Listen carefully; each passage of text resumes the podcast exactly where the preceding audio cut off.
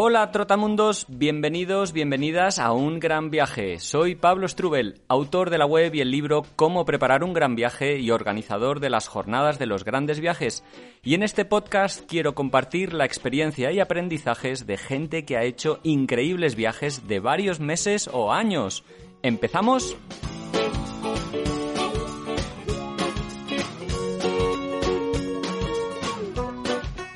Bueno, hoy estrenamos un nuevo formato en el que charlamos con viajeros que están en ruta en estos momentos y que tienen interesantes proyectos que nos gustaría que conocierais. Es el caso de Amaya Maguregui y David Fernández, también conocidos como Sal del Camino, que son fotógrafos y cineastas del País Vasco, que en 2017 iniciaron un viaje de 16 meses de mochileros por Asia y Oceanía. Hola chicos, ¿cómo estáis? Muy buenas, Pablo, muy bien. Encantados de estar aquí. Bueno, contadnos, ¿qué os llevó a arrancar ese, ese gran viaje?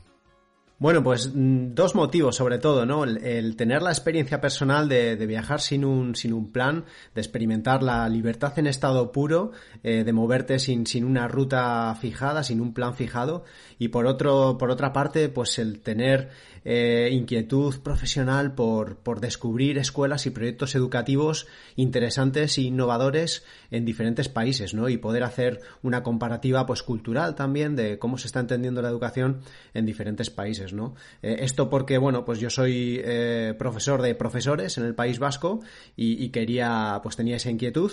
Y luego también como fotógrafos, pues bueno, pues explorar eh, pues países exóticos que son muy diferentes de lo que conocemos y poder fotografiar a la gente local y, experimentar la vida local no en primera persona no ¿Ya habíais viajado como mochileros juntos? Porque una cosa es hacer un periplo de unas vacaciones, digamos, de dos, tres semanas, y otra es ya dejar vuestros trabajos para este pedazo de proyecto. Ya, pues la verdad que juntos, nada, habíamos hecho alguna escapada de 10 días y demás, o, o 21 días a Noruega, así de mochileros. Eh, yo sí que estuve tres meses con tres amigos en Indonesia y por ahí, y, y bueno, David y yo teníamos pendiente esa cosa de vámonos así un poco a lo loco, ¿no? Eh, que la ruta la vamos marcando y, bueno, y encontramos el momento en, nuestra vida, digamos, nos encajó. Sí que es verdad que no tiene nada que ver, ¿no? El irte 21 días, a irte un año y medio por ahí, somos, somos pareja, ¿no? Y pues todo lo que ello supone, ¿no? Viajar juntos, estar juntos todos los días y tal, es un, es un reto también para la pareja. O sea, te quiero decir, es un reto como viajero, pero también una, una prueba, ¿no? Para nosotros como pareja, pero una experiencia bonita. Sí. ¿Qué, ¿Qué recordáis? Aquel fue vuestro, entonces, vuestro primer viaje iniciático que ¿Qué recordáis de las primeras semanas o meses de, ese viaje? Porque, bueno, es toda una dinámica diferente, ¿no? El no tener una fecha próxima de, de regreso hace que cambie bastante el cómo viaja, supongo. Totalmente, ¿no? Pues lo recordamos con muchísimo cariño. Fue duro, ¿no? Porque el contraste, pues imagínate, ¿no? Vas de Bilbao, eh, te vas a Manila, ¿no? Llegas a Manila, que es una de las grandes ciudades, ¿no? Con un montón de tráfico, contaminación, bueno, ya, ya lo conoces bien, ¿no? Eh, y bueno, pues entras en un mundo en el que todo vale, ¿no? Digamos que no hay reglas, ¿no? Como aquí, ¿no? E incluso, por ejemplo, yo que sé, vas a, vas a comer a los mercados, vas a comprar cosas, ¿no? Y los precios, pues por ejemplo, es lo que nos encontramos, ¿no? Que son todo, es todo negociable, el transporte también no tiene un horario fijado, ¿no? Entonces tienes que más o menos buscarte la vida. Pues aprendemos un poco eso, ¿no? Eh, sobre todo a ser flexibles desde el primer momento, a, quitarnos la rigidez mental con la que igual, a la que igual estábamos habituados, ¿no? En nuestra vida diaria y a ser flexibles para poder sobrevivir, ¿no? En ese ambiente tan incierto y demás, ¿no? Y eso con, con el tiempo pues fuimos acostumbrándonos y sintiéndonos más cómodos hasta el punto de, de disfrutar del viaje de verdad, ¿no? Quizás las primeras semanas fueron un poco eh, como estresantes, ¿no? En ese sentido, pero luego ya pues empiezas a disfrutar de verdad.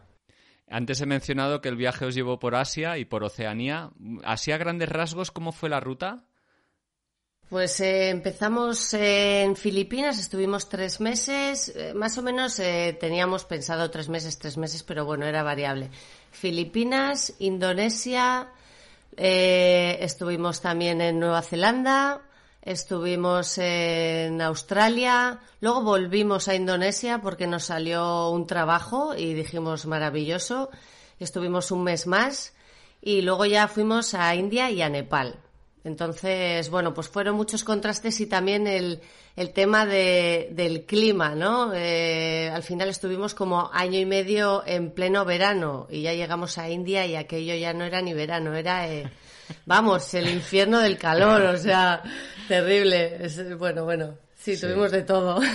Esto que habéis mencionado, que acabas de mencionar, es verdad, Maya, que empezasteis poco a poco a, a tener trabajos en ruta.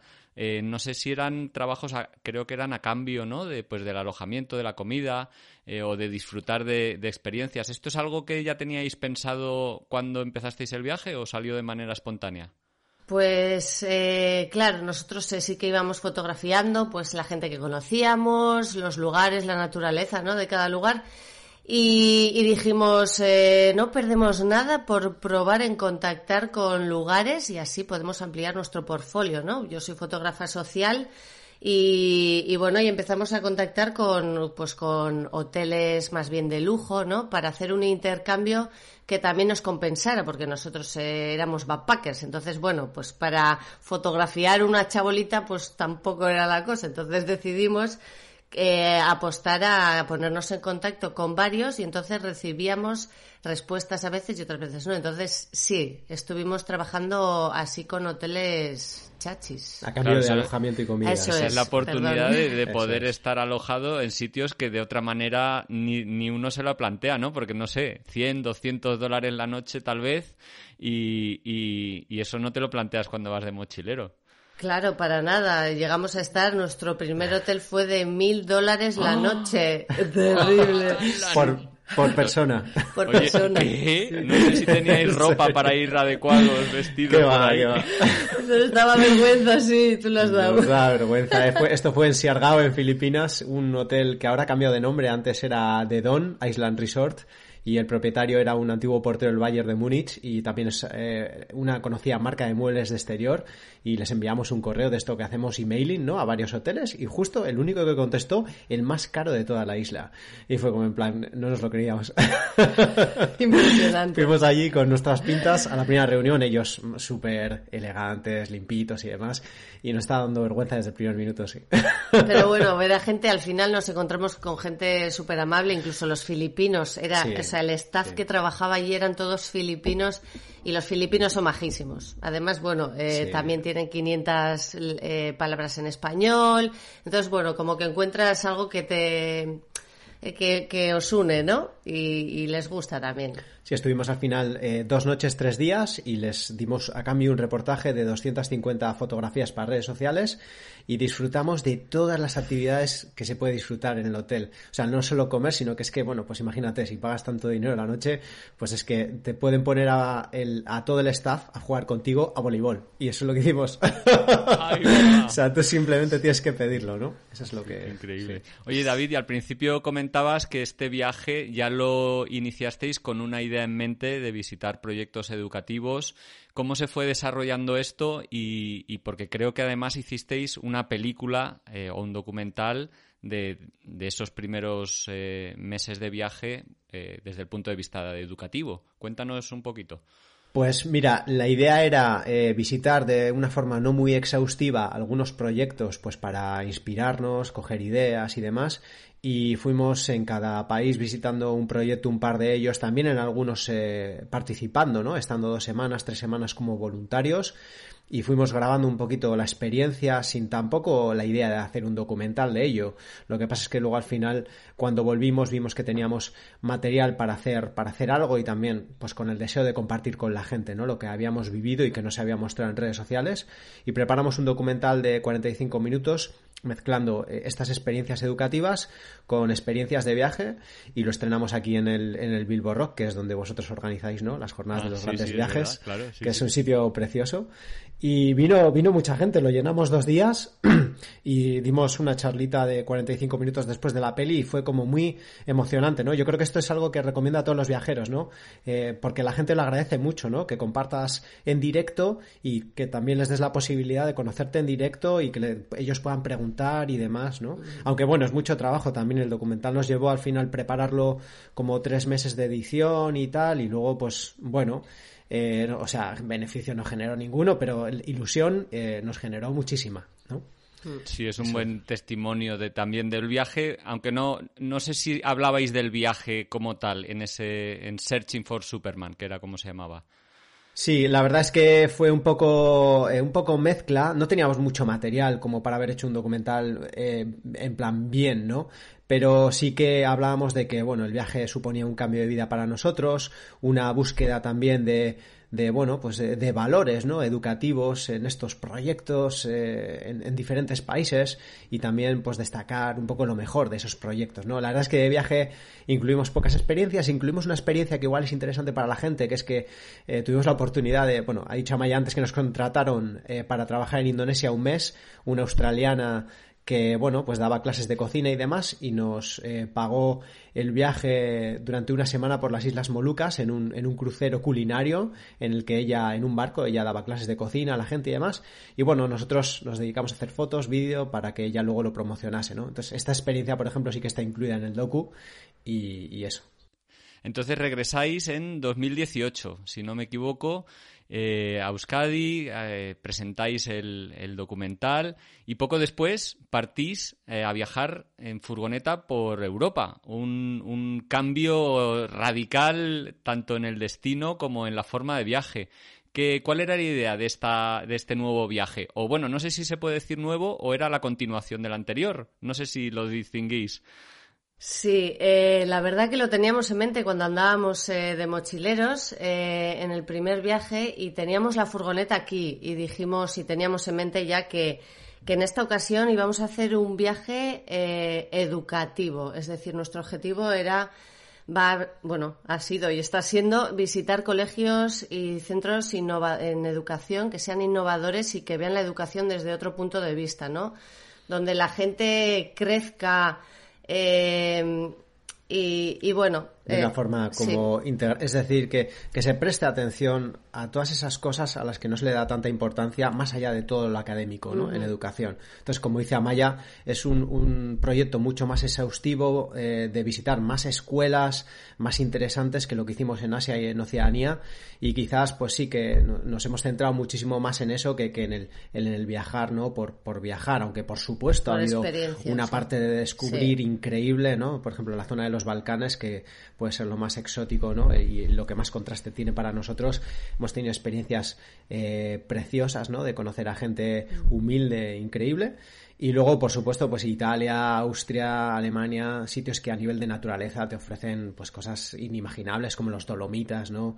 Eh, Apulia, pues no sé, la Toscana, pues sí. Como fotógrafos te puedes imaginar que nos hemos vuelto locos, ¿no? En algunos sitios de, eso. Sí, sí, y hemos tenido inviernos, hemos tenido veranos, inviernos de menos 12 grados y, y al final, bueno, también el tema, la educación eh, y la cultura están relacionadas, así que allá donde vas eh, la, la, forma en la que educarán será diferente o tendrá algunas cosas en común, pero normalmente los fines son iguales, lo que pasa que no todos eh, llegamos de la misma forma. Total, yo creo que con la excusa del proyecto ¿no? Mm. de educación es, es, algo que también yo recomendaría a los viajeros, ¿no? que, que, que, tengan un proyecto, ¿no? porque que te ayude a sumergirte en la cultura local, ¿no? que te dé esa excusa de poder interactuar con la gente local y para nosotros es Searching for Superman, ¿no? el visitar escuelas luego, por ejemplo, te abría las puertas de las casas de los profesores, eh, las puertas a probar la comida local hecha por ellos, ¿no? en la calle ¿no? O a conocer, yo que sé, a la abuela que solo habla en el idioma local, que no habla inglés y pues no, no sé, eh, este tipo de experiencias que, es lo que recuerdas. Sí. Habéis mencionado los Balcanes y creo que ah, en el verano del año pasado, por Bosnia y Herzegovina, sobre todo, eh, es cuando empezasteis a considerar la idea de hacer un documental específico. Eh, ¿Qué os encontrasteis ahí? ¿Sobre qué exactamente empezáis a tramar este nuevo documental? Pues mira, básicamente eh, empezamos a investigar eh, sobre escuelas a visitar y profesores innovadores en la zona de los Balcanes, en Bosnia en concreto, y descubrimos de, primeras un, tema que lleva ya desde después de la guerra, lleva ya 25 años más o menos existente en el país, que es que eh, en Bosnia separan sistemáticamente a los chavales, dependiendo si son de la etnia serbia, croata y bosnia, los separan sistemáticamente porque existen tres planes de estudio separados eh, sin ninguna justificación. Quiero decir que a nivel de, lenguaje, que es, que es, lo que se dice normalmente, que es la justificación para separarles, en realidad las tres lenguas son dialectos de la misma lengua, es decir, más del son iguales al más del 90%, ¿no? Entonces, eh, hay una razón política para todo esto, ¿no? Hay una razón de, mantener el status quo político, el poder seguir repartiendo el pastel entre los partidos políticos nacionalistas de cada una de las tres etnias. Y nosotros quería, vimos la oportunidad enseguida de, de crear algo para romper con todo esto, porque ya hay movimientos activistas, jóvenes sobre todo, que llevan años luchando contra esto, contra este sistema, y queríamos apoyarles de alguna forma, pues haciendo visibles historias, pues, eh, de este tipo, ¿no? Positivas, que normalmente los medios no, no tienen tiempo ¿no? de, demostrar mostrar y que además ya sabes, ¿no? los medios de comunicación le dan mucha importancia al drama, a las noticias negativas, eh, películas de guerra en Bosnia, hay miles y seguirá habiendo, pues es, el momento de empezar a aportar soluciones, que ya no crítica, ¿no? sino de buscar a esas personas que están luchando eh, y que están aportando soluciones y es lo que hicimos en Bosnia. Recorrimos durante tres meses el país y bueno, en busca de estas historias.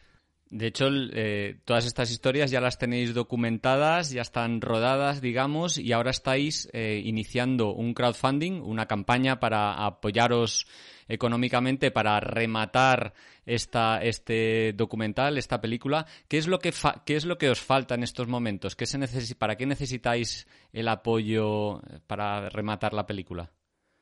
Pues en estos momentos ya estamos en la fase de postproducción, eh, ya hemos hecho la preproducción, la producción y demás, entonces estamos en la fase en la que ya tenemos que traducir, transcribir, porque claro, el documental está un 90% en idioma local, bosnio, entonces eso es una parte muy importante.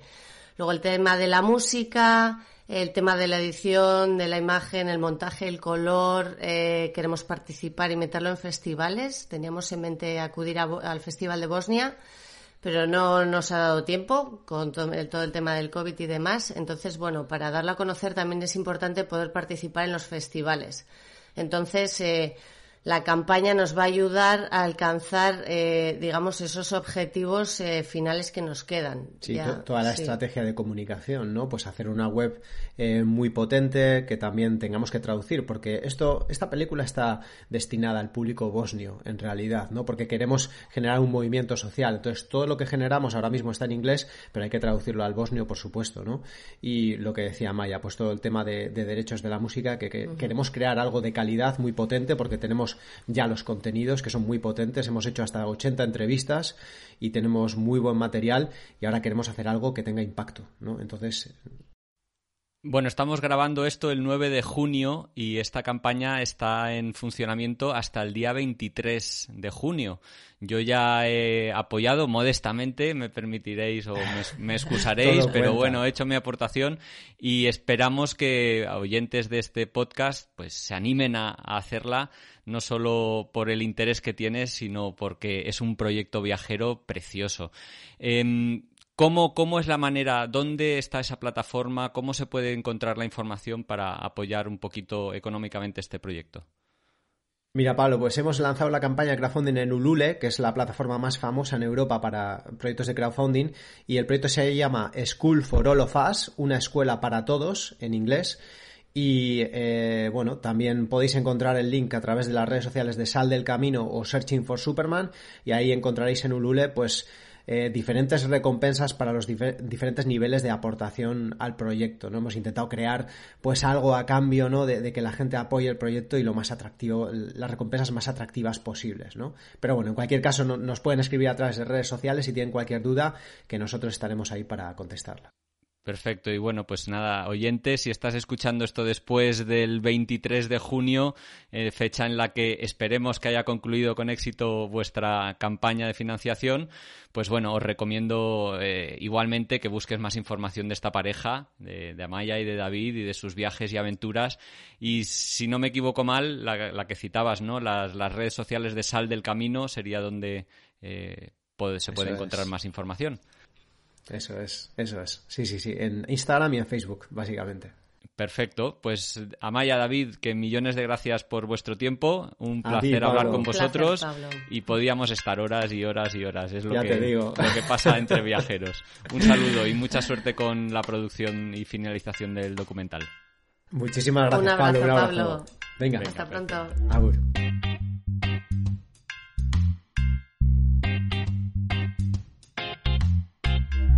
Y esto ha sido todo por hoy.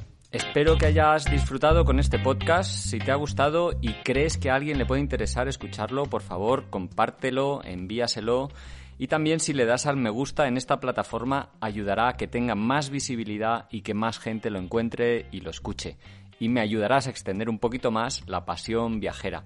Y desde luego, si aún no te has suscrito, te invito a hacerlo para no perderte ningún programa. Si tienes comentarios, sugerencias, ideas sobre lo que has escuchado, no dudes en dejarlas en la plataforma desde la que escuches, o mejor aún, escribirlas en la entrada específica sobre este programa que hay en el blog de ungranviaje.org, donde además encontrarás todos los enlaces a las webs, libros y recursos que hemos mencionado en este capítulo. Te recuerdo que estamos en Facebook, Twitter, Instagram y en la web ungranviaje.org y nos puedes enviar un email con cualquier cuestión a hola@ungranviaje.org. Gracias por escuchar y hasta el próximo programa.